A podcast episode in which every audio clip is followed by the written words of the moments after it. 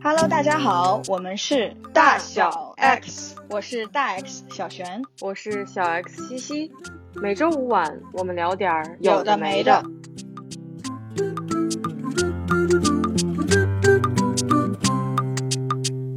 这期的开场就是当当当当。其实今天我们想要聊这个话题呢。出发点是在于我们看到了一篇文章啊，它是个非常短的一篇文章，但是我和西西都非常的有共鸣。它叫做《让具体的人满意》。其实我对于这篇文章自己很有感受的是，我常常会听到在比如说和朋友或者和家人的对话中，尤其是在讲一些问题或者是处理有些状况的时候，常常会表达为啊，你如果这样做，可能别人会有什么什么感受。或者是，哎，你这样让大家会对你有什么看法？我其实是在我日常和其他人沟通的时候，还是蛮常听到这样的描述的。而这篇文章提到了很重要的一个点，就是当我们在说所谓的大家的时候，他们到底是谁？你想要让这个大家满意，我觉得去让所有人满意这是不可能的，对吧？那当我们在讨论大家的时候，他们具体是谁？如果他只是两三个人。也许是有一个具体的解决方案。如果他是一群人，那可能会有一种不同的处理方法。所以我是觉得这个对我来说还是挺有启发的啊！就是在我们思考问题的时候，其实当我们去定义清楚对象到底是谁，其实是能够简化很多事情的。我是这样的感受，因为有的时候我就会被别人提醒说：“哎，你这样说别人会觉得不好啊，什么什么之类的。”呃，提醒我的人还是非常亲密的人啊，就说：“哎呀，你看大家会对你有什么什么看法？”我之前没有从这个角度想过，但是我看完这篇文章之后，我就会想：哦，大家对我有看法，大家是谁呢？我在不在意他们的看法呢？当我这样去想之后，我就会发现，那那些不重要。其实我可以不在意那些人的看法的，就是这个我们以前的节目里聊过，对吧？就是我只在意身边最亲密的几个人的想法。我不知道你的感受是什么样的。写这篇文章的这个人李松蔚老师，他其实是在心理学这个领域里面还比较出名的一位老师。写这篇文章，他是举了很多他做过的咨询的案例。然后他在最开始的时候说啊，他在做一些咨询的时候，在跟别人讲，你可以按照自己喜欢的方式生活，这也是我们两个常讨论以及非常认同的观点嘛。可以按照自己喜欢以及就是我想做成为自己的那个方式去生活。那他就举了一个例子，就是常见的一个悖论是，这样是非常不负责任的，因为人是社会性动物，是没有办法脱离社会的，你需要遵守大家的规则。引出了这样一个产生这个矛盾或者产生这个问题，是因为是涉及到了大家的利益，或者是说妨碍了大家，还是你只是妨碍了其中的一两个人？妨碍到的那个人和你的关系是怎么样的？我觉得其实他在拆解这个问题，而且拆解这个问题，其实从我的理解啊，多一个角度，是因为我很同意你说他这样拆解，其实会让这个问题或者矛盾变得更简单，解决协调的这个路径会变多嘛，会能让心理上的负担会小很多，以及。就是心理上好接受，他之后再遇到这个问题的时候，会能够想到的解决方法的可能会比，比如说是我是妨碍了大家，那我到底是因为什么妨碍了大家？其实这个不好找的。是是是，我从你的基础上补充一点，我觉得其实有一个在想任何问题的时候，有一个具体对象，我觉得是更容易的事情。就好像你说我这样做让大家感受不好，或者说妨碍了大家，其实我是很难具象化的去想象。我到底是怎么妨碍的？对方会有一个什么样的感受？但是当他具体到，比如说我的家人、我的某一个朋友、我的某一个同事等等，当他有了一个具象的人的身份的时候，我其实就会很容易，因为你针对一个人解决问题，你能更有针对性的哦，你知道这件事情困扰到了他。一个具体的人，这样我会更容易想出方法，而不是很宽泛的就说一句“大家”，因为每个人心中其实“大家”的定义也很不一样。我其实在这里可以举一个例子啊，我觉得这是我最近遇到的，就是很有趣的关于“于大家”这个词，人们是怎么理解的。我前阵子不是过生日嘛，然后我就发了个朋友圈，上面带了我的年龄的数字，然后就有一个和我关系很近的人来提醒我。说，哎呀，女生说自己的年龄不好。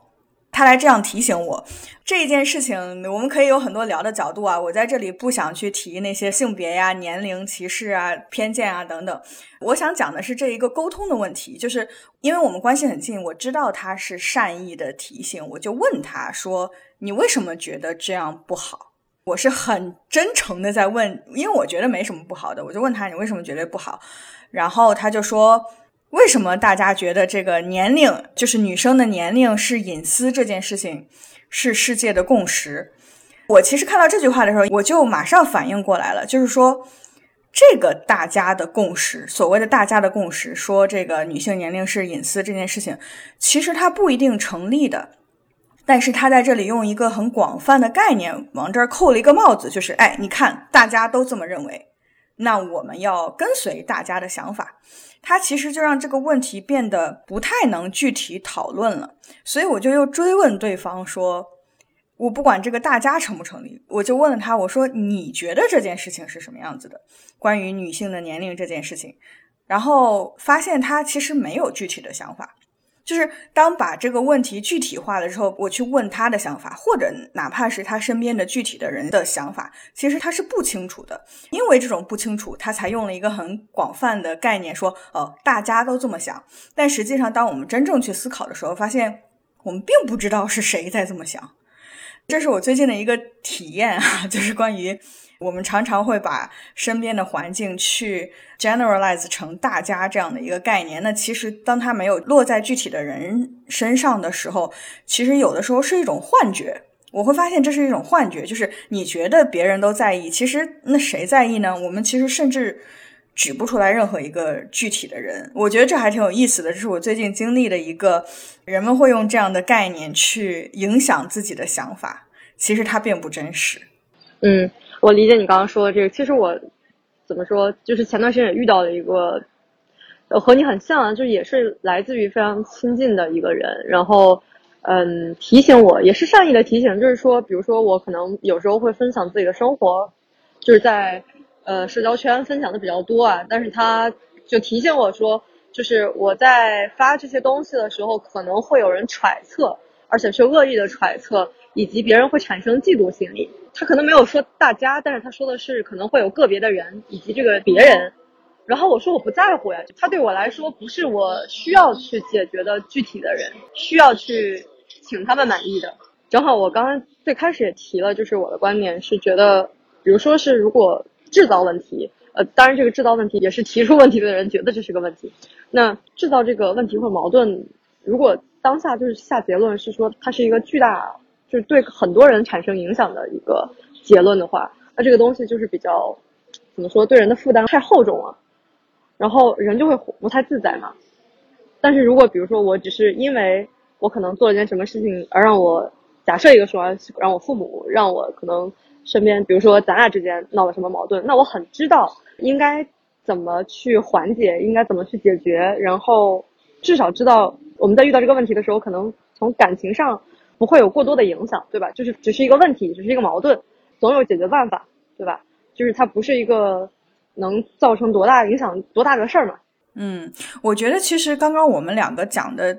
举的这两个例子啊，我觉得蛮有意思的，可以聊一下。就是其实我们收到的这些信息吧，呃，就来自别人的这些建议也好，或者是提醒也好。是来自于和我们关系非常非常近的人，也正是因为我们和他们关系近，所以我们才在意他们讲的话，我们也理解他们为什么会这样讲。但是关于，我觉得我可以把它归类为，比如说是亲密关系或者是家庭关系里面的沟通。那其实对于每个人来说，比如说对于我或者对于你来说，在这个关系里，其实就那么两三个人。是构成了我们的亲密关系或者是家庭关系。然后我其实呃一直有一个观点，或者说也是我自己相信的一个东西，就是当具体到这么小范围的一个关系中的时候，也许我们可以不用去考虑某些共识是什么。或者说，比如说，通常意义上，社会层面上大家是怎么想的，或者是比如说我身边的人都是怎么想的，甚至我觉得有时候都不需要去考虑。我可以举一个例子，就是嗯，前两天的时候，我和我男朋友我忘了在聊什么了，就是我们俩之间的一些琐碎的事情吧。我男朋友就提到了，因为他他是个比较细腻的人，他就在意我的感受，就是在某一件事情上，他就担心说我会不会有一些不好，就是不好的感受啊，或者是不喜欢的这样的一种想法呀。然后我就问他为什么会有这样的担心，他就说是因为你看，从一般来说，从社会舆论啊，或者是社会文化的角度。大家通常都这么想，然后我就说，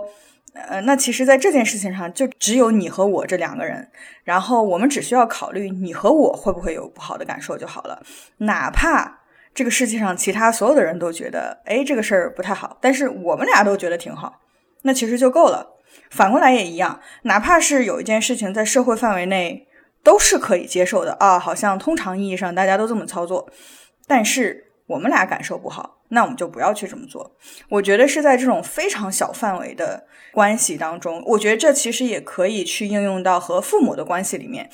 因为就三个人嘛。一般来说，在这样这么亲近的关系当中，沟通也是比较频繁的，有的时候也是琐碎的。那如果总是去拿一些，比如说社会上大家都怎么认知，或者是文化上，比如大家都是怎么要求自己的等等，我觉得可能有点太宽泛了，也不需要就是每次都扣一顶，就有点像扣一顶帽子一样。实际上，我们只需要解决。一二三，三个人的想法就可以了。我觉得这其实是在我生活当中很有帮助的一种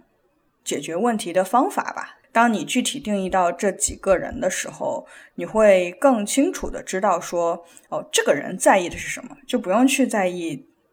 外界，或者是你知道，我们受到各种各样的规训，或者有很多声音总是会在影响我们。但是，我觉得这是一种能够去排除那些外界影响的一个比较有效的方式吧。对，我觉得你讲的什么什么事情是大家的共识，和什么什么事情是我们需要解决、需要解决这个问题的人之间的共识，这是两个事儿。我们两个怎么想，以及我们两个是不是在这个事情上有一致性？之前好像，但是那个是描述爱情的，但我觉得它也可以运用在这个沟通亲密关系的沟通里面。就是外面大千世界怎么样无所谓，只要我们两个能相互理解，就那种感觉。对我还想顺着往下讲啊，就是在这个亲密关系当中的良性沟通，其实也不能是单方面来索取的。就是比如说是只有一个人来有强烈的动机，或者是有强烈的。这个心情是想要把这个关系梳理清楚的，而另一方一直是拒绝或者是逃避。那拒绝沟通和状态不稳定，其实这两种状态都是在这个沟通的时候其实不是很好的一个呃解决方式吧。但也难以避免，就很难避免单向沟通，是因为确实是两个人有可能在沟通这件事情上的想要表达的欲望的时间点不一样，以及我之前也不是我个人遇到的，就是。比如说啊，就是我举个例子，我爸就不是一个很善于表达的人，然后以及你可能引导他，他也是很难讲出他的需求，是，以及他，我爸也是这样能做成什么样子？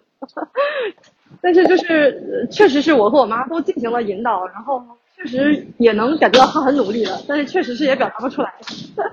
我是觉得这是一个还挺普遍存在的一个现象，他也不是说不想沟通，他可能只是不知道怎么表达。接着你这个稍微讲一下，就是还是可能跟我刚刚的表达也是有一点延续啊。我觉得在沟通的时候，有的时候可能，呃，人们会期望啊，我们都可以有一种什么样的沟通方式或者是表达方式。但是就像你刚刚讲的，你爸或者是我爸也是很像的啊，就是他们其实不经常表达自己，或者不像我们一样是很主动的喜欢表达自己的。人，那其实我们要求他一定要怎么怎么表达，其实也是很强人所难的。他是一个很具体的人，他有自己的这种偏好或者是习惯。那我其实想到小的时候会出现的一种状况，就是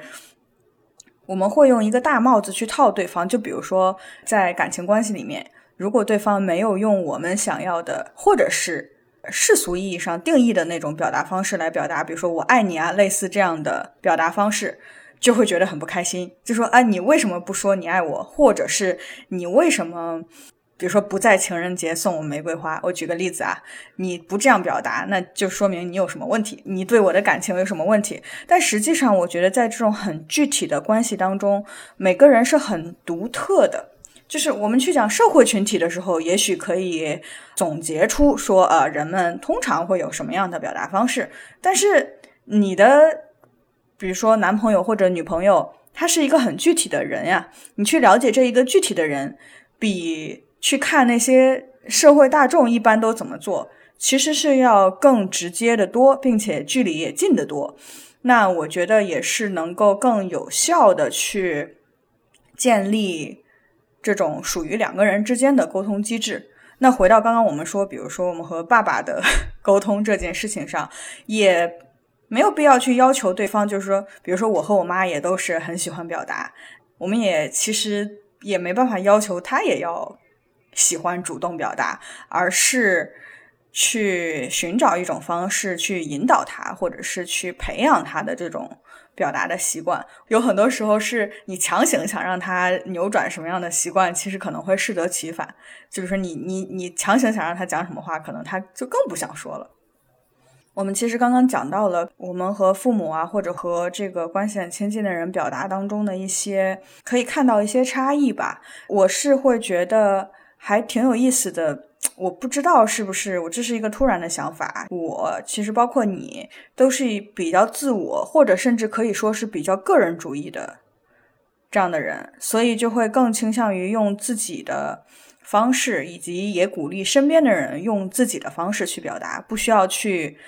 跟随说大家都怎么表达，或者社会层面上。都是怎么想的？但是我确实看到有些人，尤其是长辈的人，就是比我们年龄再大一些的人，我不知道是不是他们那个时代集体意识很重要，就是你不能只做自己，你要照顾到集体的想法，或者是你身边的很多人的感受，所以他们会